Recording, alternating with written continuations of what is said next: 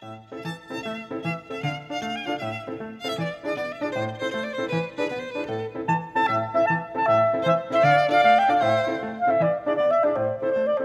九日谈，作者杨无瑞，第十一篇：回车驾盐麦。回车驾盐麦，悠悠涉长道。四顾何茫茫，东风摇百草。所遇无故物，焉得不速老？盛衰各有时，立身苦不早。人生非金石。岂能长寿考？焉乎随物化，荣名以为宝。还是那句话，死是一种生活教育。伟大的宗教、哲学，都从死这件唯一确定无疑的事儿出发，引出自己的教诲。因为死让人意识到虚无，意识到虚无，才能开始思考意义。而宗教与哲学的教诲，通常是要人在虚无的威胁中活出意义。诗人不负责颁布宗教、哲学式的真理，诗人的责任是为那些忽然走到虚无面前的人生瞬间作传。人生正是由这样一些瞬间串联起来的，而历史学家、经济学家、政客。往往对这样的瞬间不屑一顾。粗鄙的数据匠人和政客们根本不知道人生还有这样的瞬间。轻轻零上百，从那样的瞬间开始；回车驾盐麦，也从那样的瞬间开始。回车驾盐麦，悠悠涉长道。四顾何茫茫，东风摇百草。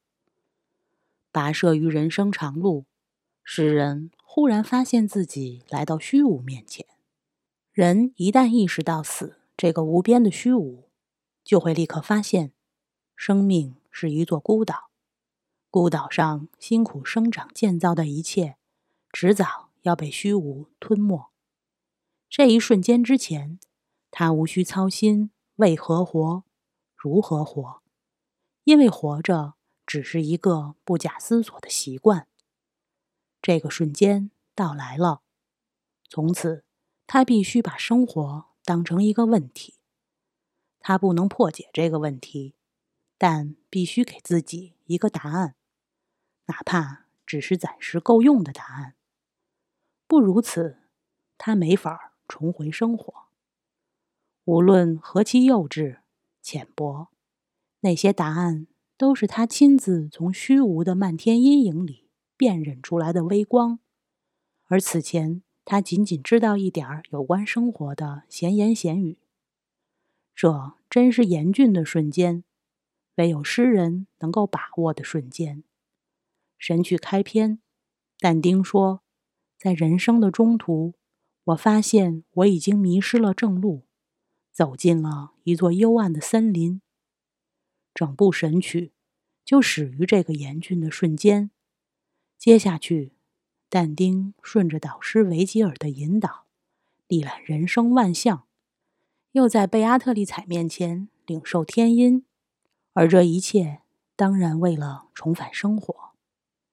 汉语诗史上同样有很多伟大的段落揭示这个瞬间。庄子《齐物论》里有段让人毛骨悚然的话。一受其成形，不亡以殆尽；与物相认相拟，其形尽如驰，而莫之能止，不亦悲乎？终身奕奕而不见其成功，年然疲役而不知其所归，可不哀也？人谓之不死，奚异？其形化，其心与之然，可不谓大哀乎？从出生那刻起，人生的主要情节就是走向死亡。人活在世界上，就与世界相互折磨、相互耗损，就只折磨着、损耗着，奔向死，没人能够阻拦。马可·波罗游记里说，印度有一种蛇，猎人要捕杀它，只要在它的必经之路埋一把刀，刀尖朝上，那蛇经过，身体前段被刀刃划破，蛇不会后退，反而一直逆着刀刃向前，直至全身都被剖开。人可能也像那条蛇，太崇拜自己埋在土里的刀子。庄子说：“那些看不到生之虚妄的人，拼命想要抓住根本抓不住的东西，拼命崇拜终将要归于虚无的东西，真是可悲可哀。人死可哀，人不能认识死，乃是大哀。”这是《齐物论》开篇不久的一段话。我觉得整部《庄子》都从这里展开，正是从这段悲伤到残忍的话出发，庄子尽情奚落人间种种虚妄的偶像崇拜。这是庄子书中最伟大的诗性段落之一，它揭示了那个迎面撞上虚无的人生瞬间：与物相认相迷，其行尽如驰，而莫之能止。这是世界早已备好，并且不断强加给人的惯常道路。行至半途或接近终点，人猛然意识到这条路的荒唐、虚妄，何等惊惶，近乎恐怖。可是，如果没有这样的瞬间，那又何等悲哀，近乎残酷。回车驾言迈的那个“回”字，或许就指向这个毛骨悚然的瞬间。《红楼梦》里也有这样的瞬间。二十七回，宝玉听黛玉念葬花词，先不过点头感叹，伺候听到“浓金葬花人笑痴，他年葬侬知是谁？一朝春尽红颜老，花落人亡两不知”等句，不觉动到山坡之上，怀里兜的落花洒了一地。试想。林黛玉的花容月貌，将来亦到无可寻觅之时，宁不心碎肠断？即待于终归无可寻觅之时，推之于他人，如宝钗、香菱、袭人等人，亦可到无可寻觅之时矣。宝钗等终归无可寻觅之时，则自己又安在哉？且自身尚不知何在何往，则思处。思园，思花，思柳，又不知当属谁幸矣。因此一而二，二而三，反复推求了去，真不知此时此际欲为何等蠢物，杳无所知，逃大造，出尘网，实可解释这段悲伤。假若没有这样的瞬间，宝玉。大概也会在熙熙攘攘的惯常道路上行进如驰，而莫之能止，很快坍塌成薛蟠、贾琏吧。诗便是要抓住这个瞬间，为这个瞬间立传。但是从同一个瞬间出发，心灵可能走向不同的方向。但丁从人生中途的幽暗之林出发，向地狱探望，向天堂攀升。庄子从与物相认相米，其行尽如池的恐怖领悟出发，无情检讨人间知识，戳穿即虚妄。宝玉的终点或曰起点，是白茫茫大地真干净。于是诗趋向神学、哲学。除了走向天堂、解脱这样的究竟之道，诗还可以守住中道。在直面虚无的瞬间，人意识到人生的空幻，但这不妨碍他继续眷恋人生。虚无给他的最大教诲，是不再崇拜那种未经思索的浅薄乐观。但虚无毕竟不能剥夺他的乐观，他还是乐意相信，生活里面就有帮他抵御虚无的东西，哪怕只是暂时的抵御。抓住那个暂时的抵御，这就是守住中道，就是过中道生活。中道生活是这样的：面对虚无，人既不没心没肺、无知无觉，也不肝胆俱裂、透支恐惧，他知道被虚无围困的生活不值得崇拜，他也知道尚未被虚无淹没的生活值得珍视。不承认虚无是自欺欺人，以虚无之名否认、诅咒生活是助纣为虐，是不可救药的虚无主义。中道生活就是明知身处孤岛，也要在孤岛上做暂时的抵御。过热乎乎的生活，从遇见虚无到守住中道，人得经过两次醒来。回车驾言迈，悠悠涉长道。自顾何茫茫，东风摇百草。诗人从对虚无的无知无觉中醒来。所欲无故物，焉得不速老？正因从对虚无的无知无觉中醒来，所以。惶惑惊恐一时袭来，盛衰各有时。李绅苦不早，他决定把那迟早到来的虚无当成既定事实接受下来。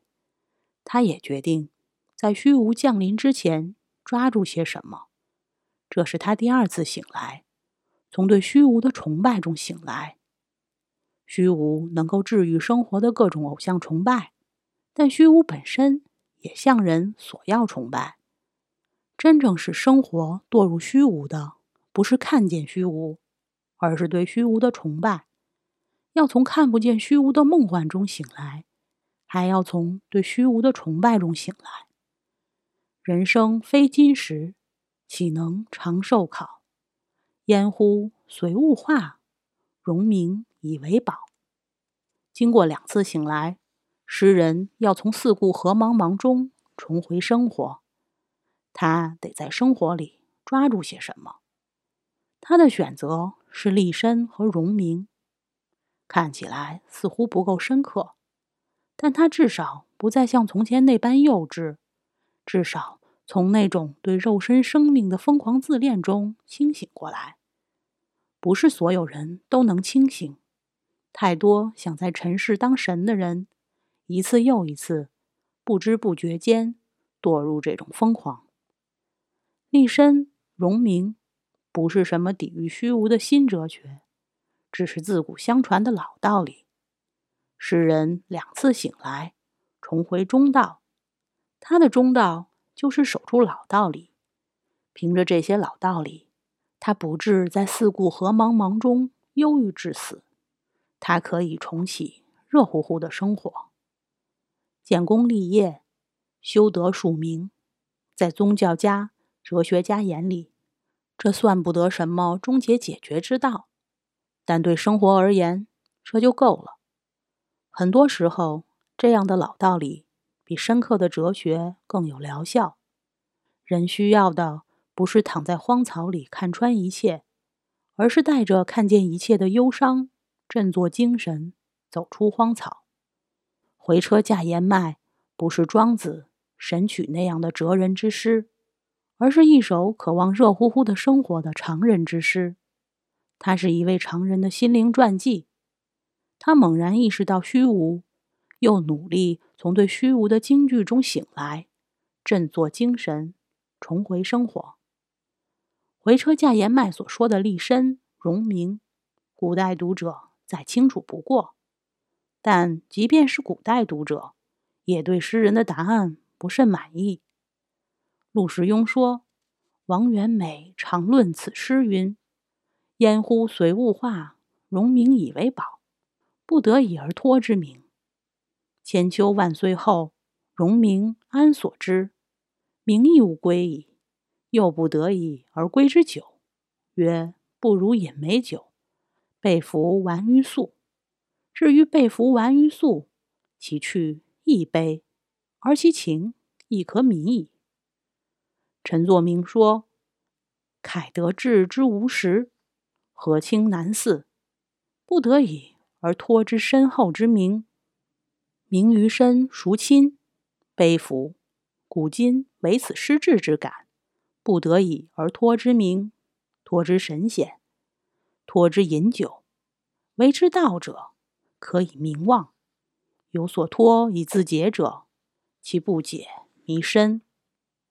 他们的意思是说，回车驾言迈这位诗人有些浅薄，求荣名，纵乐饮酒，根本不是抵御虚无的终极办法。很可能，那些寄望于名酒的人，会遭遇更大更深的虚无。如果把一首诗当成一部人生哲学或一道生活公式，那么他们的批评不无道理。世上有太多深刻哲学可以把荣名以为宝，驳斥的体无完肤。但是又何必把诗读成哲学或公式呢？诗的迷人之处，恰恰在于能够尊重那些尚未定型的心灵瞬间。不是所有心灵都会遭遇直面虚无的瞬间，也不是所有心灵都会即刻从虚无奔向彻悟。一阵惊惶之后。人总需要一点暂时的温暖和依凭，找到某个温暖的依凭，紧紧抓住它，哪怕只是暂时的。这个抓住也是特别重要的心灵瞬间。回车驾言迈是为这个瞬间作传，这样的瞬间，我觉得无比亲切，不忍拿高深哲学戳破它。本片结束，谢谢收听。